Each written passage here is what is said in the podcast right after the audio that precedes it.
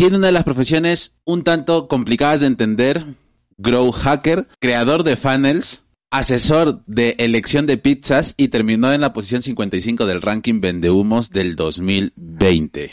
¿Cómo te defines en una sola palabra? Marquetero. Lo tengo clarísimo. Muy buenas. Lo, tengo, lo tengo clarísimo. Creo que al final le podemos poner cualquier palabra así chula y tal a, a, esta profesión, pero al final todo termina en el mismo pozo, que yo creo que somos marqueteros, tío. Creo que podemos hacer lo que quieras, pero al final todo tiende a lo mismo. Hoy nos tomamos un café con Pablo Marqueter. ¿Cómo estás, Pablo? Muy buenas. Pues la verdad me hace mucha gracia estar aquí. La verdad es que me hace ilusión y, oye, pues mira, vamos a pasar un buen rato. Así que muy bien por aquí. He estado revisando tu biografía y hace poco, o bueno, no sé hace cuánto tiempo, pero eres el CEO de agencia Snowball, una agencia de grow hacking, ¿verdad? Eso es, desde creo que salió en septiembre la agencia y bueno, la estoy, estoy intentando liderarla yo. En, pleno, en plena pandemia salió la idea de voy a montarme un negocio. Bueno, realmente la idea hace años que la, la, tengo en mente, pero primero tuve que pasar por mis etapas de freelance, en las que era yo, yo mismo y yo, y conforme fue creciendo la demanda, conforme empezaron a caer más clientes o clientes más complicados, que yo necesitaba ayuda y tal, empecé a formar un equipo que éramos siempre los mismos. Y en un momento dado, pues oye, la vida me llevó hacia el concepto de agencia y pues dio la casualidad que era en medio del corona. Pero la realidad es que fue una necesidad que tenía que, suplir. Así que sí, efectivamente, en mitad de toda la pandemia nació la agencia. Y oye, la verdad es que estoy contento. ¿Por qué Snowball? ¿De dónde viene el nombre? Muy fácil. Muy fácil. ¿Sabes en la montaña las bolas de nieve que tiras una pequeña bolita de nieve y cada vez va girando, se, va haciendo más grande? Se va haciendo más, grande, claro. Pues ese es el concepto del growth. Empiezas con alguna, algunos experimentos, algunas técnicas, algunas tácticas, empiezas a probar, empiezan a funcionar y cada vez es más grande la pelota, más grande, más grande, más grande y más escalas y más resultados hay. Bueno, me pareció una analogía bastante bonita, la verdad. Tiene todo el sentido del mundo. Una bola de nieve. Que al final el tema, eh, el tema en el que estamos metidos, el tema digital, las acciones, las empresas y este tipo de cosas, son un, es una bola de nieve con el tiempo, a fin de cuentas, creo yo. Son acciones pequeñas que van sumando resultados grandes, esfuerzos y algunas veces fracasos. Cuéntanos un poquito el fracaso que más recuerdes, que más te haya impactado para llegar a donde tú estás a día de hoy. Bueno, a ver, esa pregunta te la puedo responder de dos maneras. Tanto fracaso en mis estrategias de growth y con clientes y tal, como, entre comillas, fracaso a nivel, a nivel personal, por decirlo de alguna manera. Como mejor te siente a ti. Mira, la realidad es que, y esto a veces me lo preguntan, ¿no? ¿En qué momento es, y no te estoy cambiando el tema, ¿en qué momento es un buen momento para darse alta como autónomo, para empezar a emprender solo, para mentártelo por tu cuenta, como le quieras llamar, ¿no? Y aquí viene un poco la historia, hilando con el eh, fracaso, no, patacazo quizás sí. es que eh, hay, un poquito de diferencia, ¿no? Pero, pero, pero básicamente fue una oportunidad, porque yo durante bastantes años estuve trabajando para otros, como cualquiera seguramente antes de emprender, y la verdad es que no me gustaba mi trabajo. Mi trabajo era administrativo, y como administrativo, pues bueno, hacía un poco de todo. Y dentro de este todo estaba toda la parte, pues en aquel entonces más de estratégico, como, como que me decían lo que había que hacer y yo me encargaba de Google Analytics, de algunas cosas de Facebook. Bueno, lo que se pide ahora, que es un poquito alguien para todo, que lo gestione todo y el administrativo normalmente suele, suele pillar, o al menos me pasó a mí en ese caso. Caso está que a mí mi trabajo no me gustaba nada, tío, pero nada. Pero claro, era lo único que sabía hacer. Entonces, bueno, tenía facturas, tenía no sé qué, tenía toda la parte del marketing que era lo que me molaba, pero no podía estar así. Y entonces, bueno, empecé un, dos fatídicos años en los que empecé a rebotar de uno al otro. ¡Pam! Este trabajo no me gusta. Hostia, voy a probar este. tampoco me gusta. Entonces me di cuenta con el tiempo que era el trabajo, no era yo. O sea, no, no. tío, si no te gusta hacer esto, no insistas, déjalo. coño, no insistas, joder, déjalo, déjalo. Oye, ¿te gusta pintar paredes? No, pues no, intenta no pintar paredes, dedícate a otra cosa, chaval. Pero bueno, al final uno que le cuesta darse cuenta de las cosas, ¿no? Y en una de estas, dio la casualidad de que me casé, fíjate, me casé un 26, no, 26 no, me casé el 24 De, junio, cuidado, no. cuidado. El día, 24, el día 24 era sábado, el día San Juan. Pero es que el día 26 era lunes. Y el lunes volví al trabajo en plan, guau, estoy muy contento, me he casado, tal, tal, y toda la pesca, pero me despidieron, tío. El, mismo lunes. El mismo lunes, dos días después de casarme. Y ahí se me vino todo abajo y digo, guau, tío, ¿y ahora qué cojones hago yo con mi vida? Llevo dos años saltando de un trabajo a otro, pum, pum, pum, pum, pum, nada me gusta, estoy mal aquí, estoy mal aquí, no me aclaro con esta gente, es que esto no me va, es que esto no sé qué, y de repente me caso, rollo el día más feliz, porque además fue muy bonito, el día más feliz de mi vida, y dos días después me despiden, colapse. Y ese es como, como, como mi gran patacazo que, me costó salir de ahí, ¿eh? No, se ha visto en perspectiva, es muy fácil. dices, hostia, tío, la vida te lo estaba poniendo delante, joder. ¿Qué yeah. esto? No te gusta, que no lo ves claro, no sé qué. Te han despedido, es tu oportunidad. Pero bueno, pasaron dos o tres meses hasta que yo vi la oportunidad ahí, ¿eh? porque dije, ¿ahora qué hago yo con mi vida? Entonces, bueno, me pilló en un momento flojo, casi no tenía ahorros, mm, bueno, muchas cosas. Así que ese fue uno de los patacazos. El que, te, el que te dio ese paso a, estar donde estás a día de hoy. El que me empujó a, dar el paso. ¿Tú recuerdas de dónde viene tu el mote, lo de Pablo Marketer? ¿En qué momento dijiste, oye, me lo voy a pillar como usuario de Twitter? Mira, la verdad es que es muy bonito el naming, porque los procesos de naming no son procesos fáciles. Hay creativos detrás y hay, hay, todo un trabajo que muchas veces la marca cuando te pide, oye, queremos lanzar un nuevo producto y yo no quiero el naming, pues todo hay un, proceso detrás. ¿Qué quiero, qué quiero transmitir? Bla, bla, bla. La realidad es que ni en Snowball ni en Pablo Marketer existió ese proceso.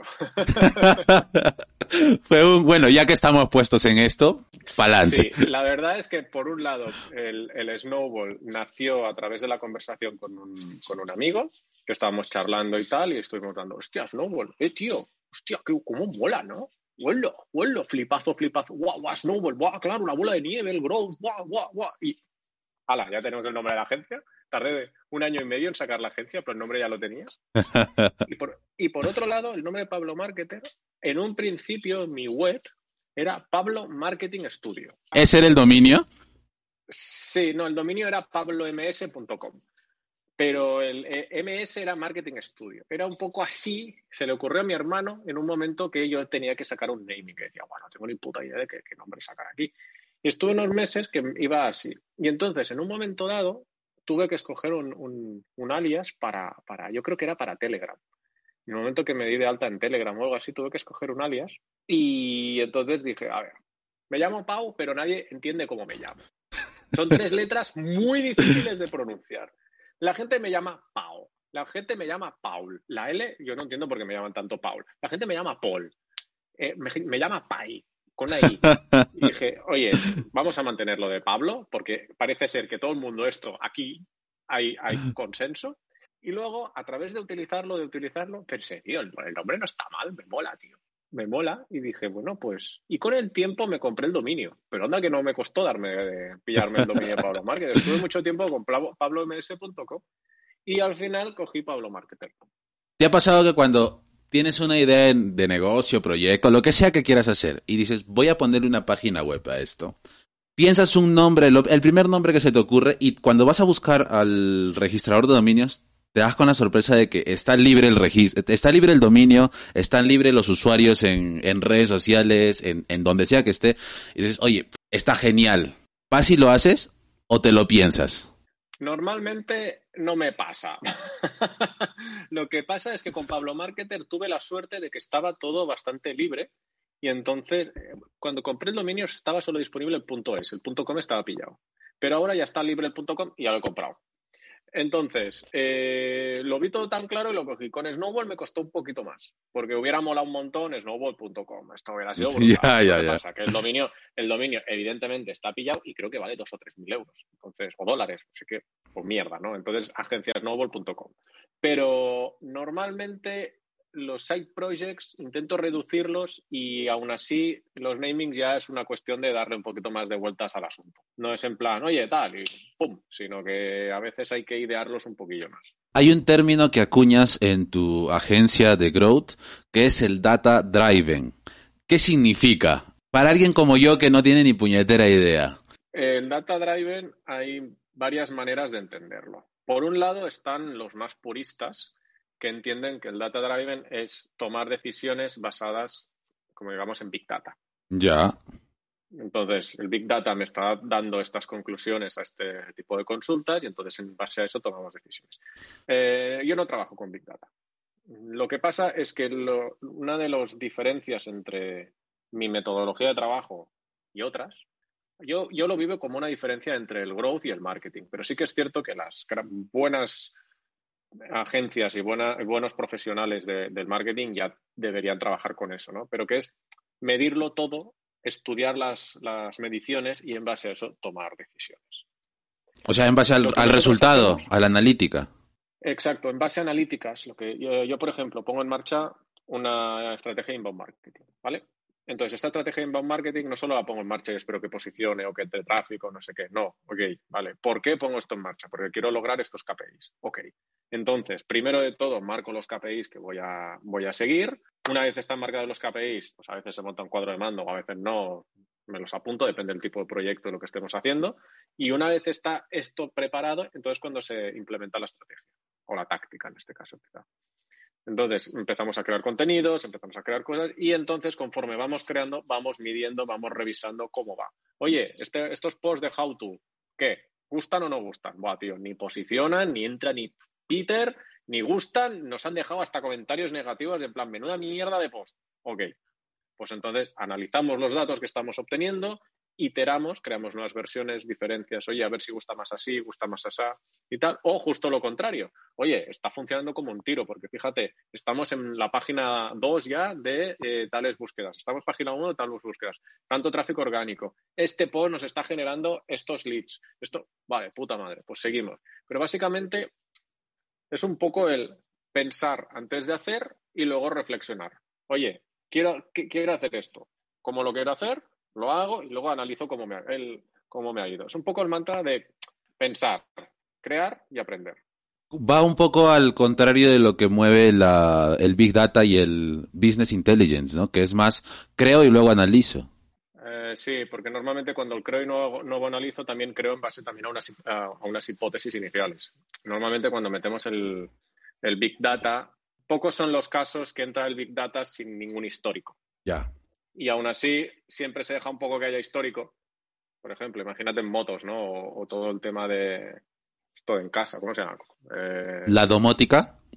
Coño, eso, la domótica. Imagínate todo el tema de la domótica. Eh, está lleno de big data, los sensores, no sé qué, comportamiento, pero también se crean datos tan rápido que igual también te permite, te permite tomar decisiones. Igualmente no quisiera tampoco liarme esto porque ni soy un experto en big data, ni tengo ni puta experiencia de big data y estoy aquí inventándome todo lo que me están preguntando relacionado a big data. Entonces, si me está escuchando alguien que sepa de big data y se está poniendo las manos en la cabeza, me descargo responsabilidad. Pondremos un anuncio acá, dice. corramos un tupido velo. Exacto. Durante el 2020, ¿qué podrías rescatar y qué descartarías? Digamos que el 2020, lo que, así como algo bueno, no se me ocurre nada, tío. En plan. Aparte de Snowball. Los, sí, momentos personales como todo el mundo. Y a nivel de logros, bueno, pues mira, la verdad es que con un proyecto hicimos un, sí, sí, sí, con un proyecto hicimos un, pivotamos, el proyecto estaba orientado en una dirección y no terminaba de, o sea, se generaban leads, se generaban ventas, era relativamente rentable, pero no chutaba lo que debería chutar. Entonces hicimos un análisis, en plan, los datos que estábamos obteniendo, y dijimos, oye, vamos a probar de, pivotar, en vez de ir a, a este buyer persona con este producto, mismo servicio, pero reconfigurado, pues nada, 45 grados, ¿sabes? Revisar y por aquí y, hostia, y la verdad es que funcionó como un cañón. Pero tanto que aún estamos un poco en plan, wow, aún, aún, se comenta en plan, joder, ¿te acuerdas? Y esto fue en abril, el 23 de abril, porque el día del lanzamiento era, era 23 de abril, San Jordi. ¿Y se mantiene a día de hoy esos resultados que has obtenido? Es, escala, a día de hoy está escalando, cada vez funciona mejor, sí. Es un tema de generación de leads, no es tanto venta, pero ya se están planteando, em, digamos que temas como, bueno, de volumen, por decirlo de alguna manera, ¿no? Cosas grupales. Justo acabas de mencionar algo interesante que a mí siempre me ha llamado muchísimo la curiosidad. El tema del grow hacking, el grow marketing, la parte de marketing automation y estas cosas que ya gestionas a diario tú en tu actividad. ¿Para quién crees que estaría mejor orientado? ¿Para una empresa que vende productos, un e-commerce? Digamos, ¿Con un fin transaccional o con un fin de captar prospectos, leads? A ver, yo creo que hay un tema también que, que sea como malinterpretado y es que el growth hacking no tiene, o sea, no es marketing automation. El growth hacking no son hacks, tácticas y cosas súper disruptivas y no sé qué. No, es, es una metodología. Es una metodología de aprendizaje. Lo que pasa es que como normalmente esta metodología te lleva a hacer ciertas cosas, se piensa que una cosa es causa de la otra, pero, pero no necesariamente tienes que, por ejemplo, crear un marketing automation para trabajar el growth. Por ejemplo, tengo clientes del, del sector de las reformas que hacemos growth y funcionan súper bien. Y eso ni hay automatizaciones, ni hay cosas así súper disruptivas, sino que simplemente se implementa la metodología. Es una metodología que es realmente esto podríamos hablar durante mucho rato, pero la verdad es que digamos que tiene unos pilares fundamentales, ¿vale? Uno de los pilares es desarrollar lo que es el funnel pirata, ¿no? Eh, adquisición, activación, revenue, retención, recomendación. Hay algunas personas que lo ordenan de una manera y otras de otra. Pero esto es desarrollar este tipo de funnel. La otra es la identificación de la North Star. En plan, como mi objetivo es hacer crecer, growth, crecimiento, ¿vale? Esta implementación o, durante estos tres meses de trimestre, cuál va a ser para mí el KPI que va a significar que estoy creciendo. Cada proyecto tiene el suyo. No hay unos estándar, ni hay una lista, ni nada. Cada uno tiene el suyo. Por ejemplo, imagínate, en una tienda de zapatos, resulta que determinan que si hay más visitas a un producto, entonces resulta que se desencadenan ciertas cosas. Pues entonces, vamos a entender como crecimiento, pues las visitas a este tipo de producto.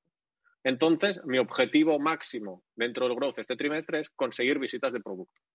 Porque entonces eso significará que la empresa está escalando o el proyecto está escalando. ¿Por qué? Porque se ha identificado como, como KPI de negocio fundamental relacionado con el crecimiento el hecho de esa métrica en cuestión, que podría, bueno, tráfico aquí o ventas allá o eh, solicitudes de información o presencia en los medios, posicionamiento, puede ser un montón de cosas. Cada uno tiene el suyo. Y además estos KPIs son en el tiempo, porque durante un tiempo para ti, imagínate que tienes una tienda de estas de pie de calle, imagínate que para ti eh, el primer indicador de que estás creciendo es que la tienda está siempre llena. Ya. ¿Vale? Eso quiere decir que estás creciendo. O sea, tengo normalmente dos, tres personas en la tienda y caben 50. Y de repente dices, vale, mi objetivo es que haya más gente en la tienda. ¿Por qué? Porque si hay más gente, comprarán más personas. Y si compran más personas, ganaré más dinero y tal, tal, tal, tal, tal, tal, tal, tal. Y entonces podría hacer tácticas de aumentar el ticket con, oye, ¿y quieres esto con esto y no sé qué? Y te lo llevas por un euro, oye, y tal. Y miles de técnicas que hay. Pero vale, entonces mi objetivo no son las ventas, que también, sino llenar la tienda de personas. Pero habrá un momento, tío, que será normal que haya gente en la tienda. O sea, hay cupo 50, pues, pues hay cupo 50 y está llena. Vale, eso ya no es un KPI. Eso deja de ser el, gran KPI que perseguimos porque ya lo hemos conseguido. Ya, ya está. Entonces, cambiaremos y diremos, vale, durante estos próximos tres meses vamos a trabajar, me lo invento, eh, ampliar el ticket medio.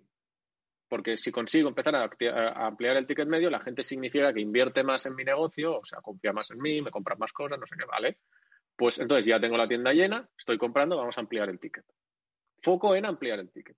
Y esto podríamos llevarlo a muchísimos derroteros, eh, pero básicamente se trata de que en cada periodo pueden haber unos indicativos que, que signifiquen que si se está cumpliendo eso, el proyecto está creciendo.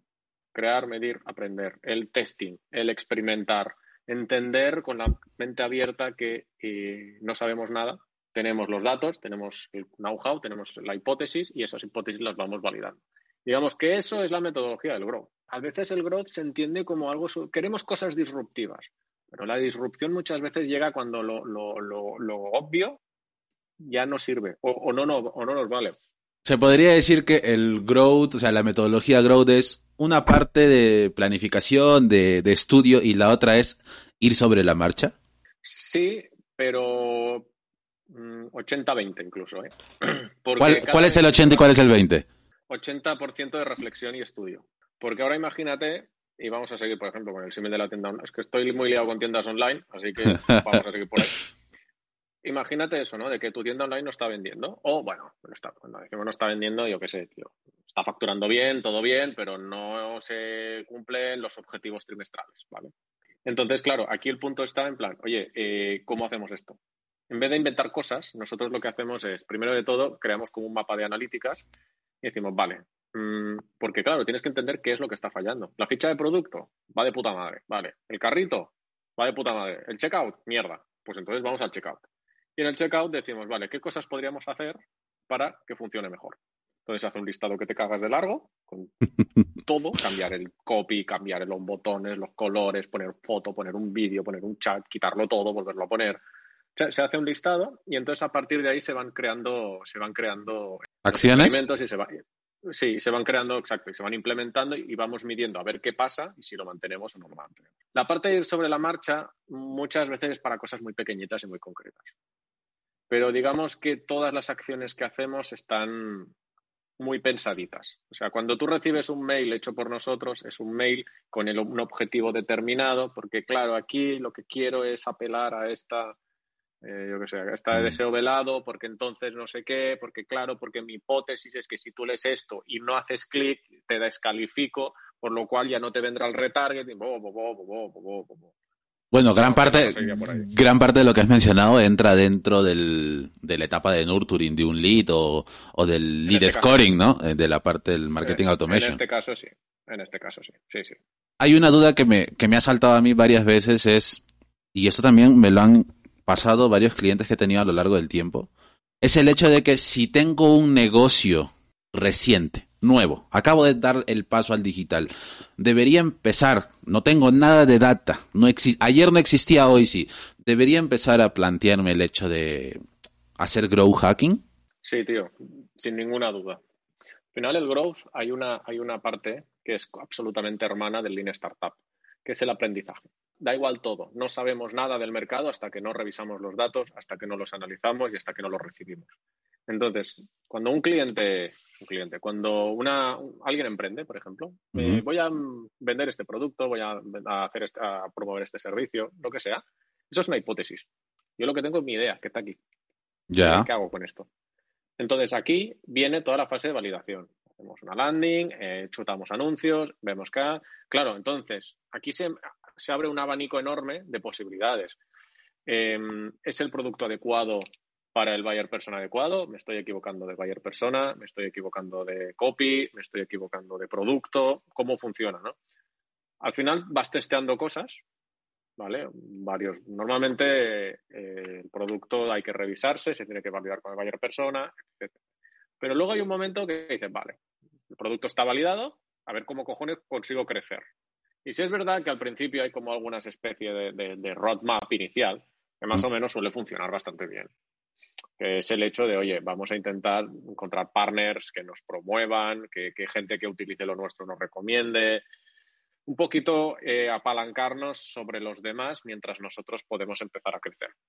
Pero eh, no, tampoco me rayaría si aprobamos cosas y no funcionan. De hecho, lo que buscamos, sobre todo al principio, es aprender, aprender cómo respira mi mercado, aprender si mi producto le gusta, cómo lo utiliza, por qué lo compra, qué le hace sentir cuando lo compra, cómo lo utiliza.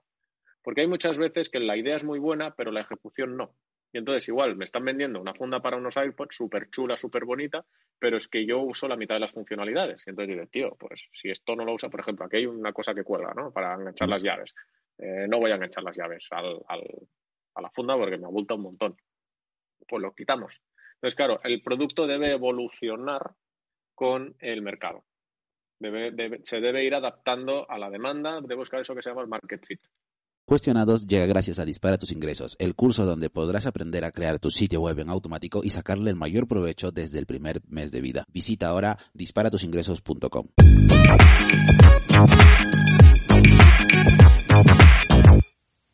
Esto es Cuestionados. Te explico la mecánica. Son cinco bloques de preguntas. Cada bloque es una pregunta.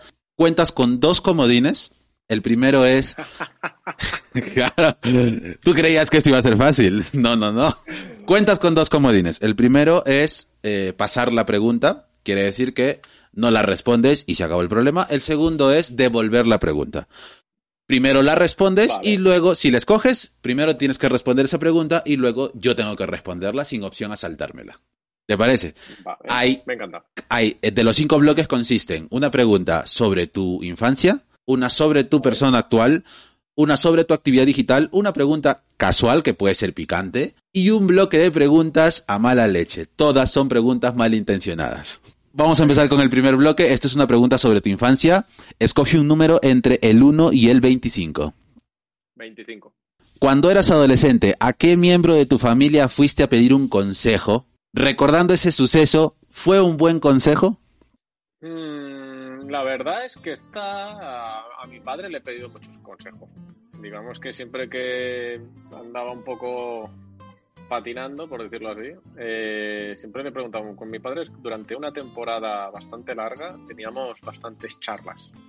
Estas que le decía, bueno, yo qué sé, tema de personales, tema de novias, tema de trabajo, tema de los estudios y tal. Y hostia, teníamos charlas largas y buenas charlas. ¿Y si eran buenos consejos? En general sí. En general sí. Sinceramente, me acuerdo más de esos momentos que de si luego ponía en práctica y salía bien o. Y espero, que, espero que, saliera bien, porque yo continuaba ahí, porque si no, supongo que tampoco no sé, pero yo lo recuerdo con mucho cariño, la verdad. ¿Algún consejo que recuerdes que digas, hombre, ahora que lo pienso? Bueno, a ver, buenos, eh, bastantes, porque mi padre también es emprendedor y lo ha sido toda la vida. Y digamos que he adquirido mucha de su cultura financiera, organizacional, a la hora de escalar, a la hora de gestionar empresa y, todo esto. Y consejos malos ahora es que no me acuerdo. Tendría que dedicarle un rato. Tampoco no sé. Pero sí, digamos que con, la parte buena, todo eso que me llevo, porque claro, yo en el momento que emprendí había la mitad de cosas que ya tenía claras, cosas que otra persona tiene que aprenderlas desde cero. Vamos a una pregunta sobre tu persona actual. Escoge un número entre el 1 y el 44. 3. Si pudieras ir a cenar con un personaje histórico, ¿con quién irías y por qué? Uh, un personaje histórico. Yo creo que con Napoleón. A mí me molaría conocer a Napoleón, ver lo que le chutaba dentro de la cabeza, eh, saber cómo se organizaba y cómo tomaba ese tipo de decisiones, porque yo creo que ha sido de los grandes estrategas de la historia. Y la verdad es que es una, figura que siempre me, me ha llamado mucho la atención. Más o menos estaba hilando el tema de Napoleón, porque digo, bueno, a ver, soy Pablo Marketer. Aquí entre estrategas, Napoleón, ¿qué me puedes contar? Claro, claro, no sé, hay, hay cosas muy interesantes, ¿no? Y al final todo yo creo que se, que se va hacia la psicología. Me mola mucho el rollo de la estrategia militar, esas cosas. ¿Qué sería lo primero que le preguntarías a Napoleón?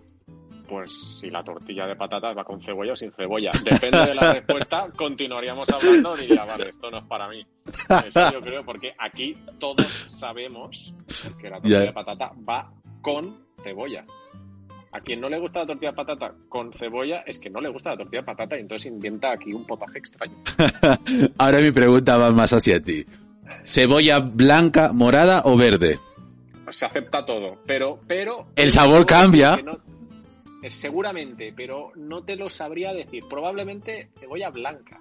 Pero debería hacer una cata de las tres posibilidades para, poder avalarme en un resultado real. Pero me encantaría probarlo. Me encantaría probarlo. Ahí, ahí te lo dejo. Muy buena, ¿eh? Me ha gustado mucho. Ahí te lo dejo para... Ya me lo cuentas más adelante a ver el experimento qué tal. Yo he probado las tres, pero voy a dejar a que tú lo, a que tú lo descubras. Me encanta, lo haré. Vamos a pasar a una pregunta sobre tu actividad digital. A partir de aquí en adelante, los, estos tres bloques que vienen pueden ser en buena onda, pero también puede haber por ahí, se puede haber filtrado una pregunta malintencionada. Escoge un número entre el 1 y el 42. Te recuerdo que aún tienes tus dos comodines. El 14. ¿De qué blogger o creador digital te declaras super fan? Explícalo. Esta es buena. A ver, durante mucho tiempo y creo que aún soy muy fan del amigo Russell Branson. Es el que del que más he aprendido todo el mundo de los banners, todo el mundo de la estrategia de anticiparte, de, crear un recorrido lógico, de sobre todo evaluar cada etapa, qué es lo que quieres conseguir y todo el tema del testing.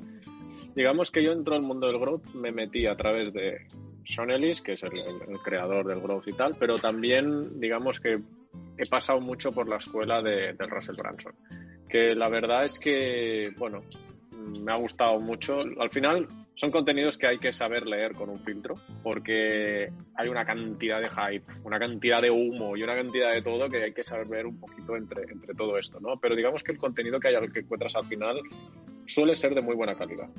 Russell Branson es el creador de ClickFunnels, si no me equivoco, ¿verdad? Eso es que digamos que la herramienta no me gusta nada, justo, pero los libros sí. Justo por ahí es donde iba mi siguiente pregunta, ¿no? ¿Recomiendas ClickFunnels? ¿La has usado alguna vez? He usado ClickFunnels muy poco, muy, muy, muy poco, muy poco, muy poco, pero no me gusta nada. Me parece extremadamente complejo de utilizar. O sea, que no me digan las personas que ya utilizan ClickFunnels que es fácil, porque entonces evidentemente por eso estás usando ClickFunnels, porque has pasado la curva de aprendizaje, pero digamos esa primera curva de aprendizaje me parece complejo. Vamos a pasar a una pregunta casual. Te recuerdo que aún tienes tus dos comodines, ya me imagino que los estás guardando. Escoge un número entre el 1 y el 53. El 15. ¿De qué tipo de publicación serías portada y por qué? Hostia, pues mira, me gustaría ser portada de un tipo de publicación de agencia de growth que realmente va como un cañón. Porque mm, me gusta porque normalmente lo que se busca cuando se habla de growth siempre se suelen hablar de temas más digitales, ¿no? Más de pues, e-commerce, un SaaS, infoproductos, hasta juegos y, aplicaciones y todo el tal, ¿no? Quizás hasta una empresa de servicios también, ¿eh? Pero las agencias de growth americanas, sobre todo, también tiran mucho hacia la parte 100% digital. Y a mí lo que me gusta es eh, coger a todo el mundo, entre comillas. O sea, coger tanto generación de leads como cualquier otro tipo de modelo de negocio mm. o modelo de adquisición. Entonces, claro, a mí me molaría como ser, como tú dices, una portada en la que, oye, empresa, pues eso, multinicho, no especializada solo en un tipo de cosa. Tipo una revista Business Insider. Eh, el hola de las empresas. Ya, pero dejando, de dejando de lado la parte profesional, a ti como Pau Gallinat, como persona, ¿de qué tipo de portada te gustaría ser imagen? Algo así como se me ocurre, ¿no? Eh, Pablo Motos con el Men, Men's Health. Ah. o sea, es, eh, pues en ese rollo, en ese rollo es a lo que voy, ¿no? O sea, ¿qué, qué tipo de portada te gustaría ser? A mí las portadas de emprendedores me molan mucho, eh, tío. ¿Conoces alguna revista que digas, yo aquí tengo que estar? La verdad es que no hay una que quiera estar, pero por ejemplo en la revista Emprendedores me molaría. Y luego hay alguna más por ahí que estaría guay. Alguna, hostia, incluso. Hostia, venga, va, en Men's Health. ¿Estás, ¿Estás puesto como para estar en el Men's Health? Podría estar, ¿no? Ya, ya. nunca. si alguien de Men's Health nos está escuchando, pues que sepa que aquí hay un, acá hay un candidato. Eso es. Vamos al último bloque de preguntas. Todas estas preguntas son preguntas incómodas. Te recuerdo que aún tienes tus dos comodines, pero vas a poder escoger uno de ellos, nada más. Escoge un número entre el 1 y el 59. 42. ¿Has estado alguna vez con una pareja que fuera mucho más alta o mucho más bajita que tú? Explícalo. estás muy aburrida. Estás aburrida. Paso. Otra. Vale, vale, vale. Hagamos otra. Escoge otro número que no sea el 42. Eh, 41. A ver, quizás también sea un poquito aburrida, ¿ya? pero dice, ¿qué es lo primero que pensaste al conocerme a mí? Es aburrida. Hombre, ya te digo yo. Entonces, ni el 41 ni el 40. A ver, te busco yo, me estás dejando esa libertad. Exacto, exacto. Además yo no me queda el comodín. Qué tensión, tío. Ahora, me puedes preguntar cualquier cosa, tío. Mira que... Me... ¿Qué? No te oigo, se va a ¿eh? A ver, somos personas adultas, este contenido está pensado para personas adultas, así que vamos a lanzar esta pregunta a solicitud de nuestro invitado. La pregunta es la número 6. ¿A quién querrías ver desnudo o desnuda y a quién odiarías ver así? Mí me encantaría ver desnudo o desnuda o desnude. Pues yo creo que el rey Juan Carlos, tío. Creo que sería una visión bastante, bastante interesante. Bastante interesante. Ya colmaría como Igual nos llevaríamos una, una grata, grata, sorpresa. Tú te imaginas, ¿qué estás hablando, chaval? ¡Plum! Exactamente, imagínate que mientras tal, pues te dan la cara y dices, impresionante. Ahora entiendo muchas cosas. Pero bueno, Dejemos ¿Y a, el tema y a- de- y a quién La odiarías? corona, digo, la corona aparte. Eh, ¿A quién odiaría ver, ver en pelotas? ¿A quién odiaría ver en pelotas? Pues yo creo que a mi asesor. ¿Qué asesor? ¿De qué? ¿Tu contable, tu financiero? A mi- al, al gestor que me lleva un poco las cuentas. Yo creo que sería algo que preferiría evitar. Describe un poco esa persona, por favor, para hacernos una idea. Pues es esa persona que me ha costado, ¿eh? Porque además también, también en el mundo, en el mundo del mundo del que vengo, ya sé algunas cosas y he buscado algo que, alguien que sabiera bastante. Es la persona que me asesora en todo el sentido de, de, pues yo que sé, a nivel de impuestos, a nivel de la gestión un poco del negocio, de facturaciones, de ese tipo de cosas, ¿no? Pues bueno, pues es una persona que veo solo para estos casos, entonces sería incómodo que un día vaya allí, vamos a hablar de la provisión de no sé qué, y me lo encuentro en pelotas y me dice, Pau, pasa, que vamos a hablar. Entonces, cuando le doy la mano, tengo que pensar a ver dónde le doy la mano. Porque igual le doy fin. Entonces, bueno, en fin, bueno, eh, tal. Eso sería incómodo, sería incómodo. Sí, sí, sería algo que preferiría evitar. ¿Y tú? Yo, yo paso, yo paso, sinceramente yo paso. Mm, Es que hemos gastado dos de esos comodines, el mío y el tuyo. Vale, vale, vale, está bien, está bien. ¿A quién quis- Eh, aquí, aquí, eh. aquí- sí, sí, es que me la pones ¿A quién difícil. te gustaría ver en pelotillas? ¿A quién me gustaría ver en pelotas? A mí. Me causa mucha Digas a curiosidad. que solo No, solucionamos no, rápido. ¿eh? no, no, no, no, no, no. Me causa curiosidad a la persona que estaba debajo del disfraz de Barney. ¿Por qué? No me preguntes. Eso es un poco retorcido, ¿eh? Sí, sí. Ahora que lo pienso mejor, digo, sí, la- el marrón en el que estoy metiéndome. Está bien, está bien. Bueno, está bien. Espero que A ver, pero algún día. mm, dudo mucho que eso suceda. Espero que no tampoco, crack, por favor. Oye, oye, igualmente mm, la vida da muchas vueltas. Uno nunca sabe. Todos merecemos ser felices y lograr nuestros sueños. Yo te lo deseo. ¿A quién odiaría ver así? Eh, creo que esto es más difícil que a quien quisiera ver así. Depende, tienes gestor. Tengo un gestor, sí, pero conociéndolo sería mm, no sería tanto tanto rollo, me dejo entender, o sea, conociendo la forma como es esta persona, yo te diría que mi gestor es a veces medio hijo puta también, así que en, en el buen sentido de la palabra. O sea, es, muy chévere, pero a quien no, o sea, a mí me daría mucha cosa ver a mis padres así, la verdad. Es que no. Una primera vez, ¿eh? Eh, Hombre, nunca ha sido, espero que nunca pase. Porque quizás de, de más chiquillo, pues ellos eran más jóvenes. Podría entenderse, ¿no? Que se den ahí una escapada en la sala y esas cosas. Pero, pero ahora que ya son mucho más adultos, o sea, yo tengo 30 años, tío, mis padres tienen más de 60. Ya, y- Eh, por aquí y- igual. eh, imagínate ver a- a- a- en esa situación, ¿no? No. Vaya jardín, el menudo jardín donde te has metido. Sí, sí. No, no me gustaría. Eso sí lo odiaría. Lo odiaría. Sería un trauma. Tendría que ir al psicólogo hasta el fin de mis días. Pablo, me he divertido muchísimo, muchísimo grabando contigo. Muchísimas gracias de verdad por estar con nosotros en este programa. ¿Algún consejo o algo que, le gustaría, que te gustaría decirle a la comunidad? Hay un consejo que a mí me gusta dar siempre relativo a cómo empezar a implementar growth.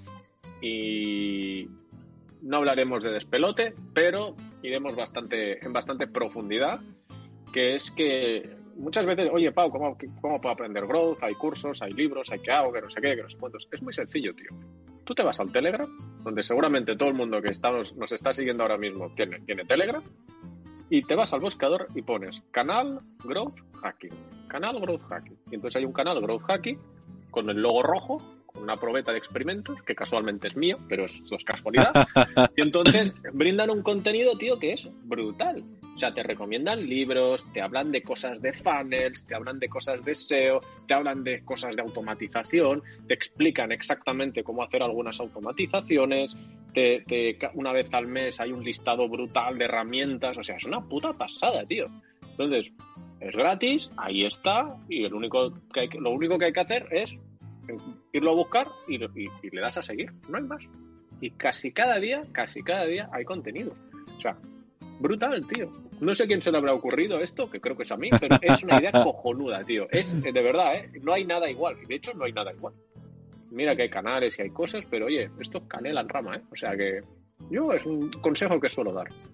Muchísimas gracias por ese consejo, Pablo. Invitamos a toda la comunidad a que nos escuchen y nos vean en el siguiente episodio. Hasta luego. Hasta luego, ha sido un placer estar por aquí.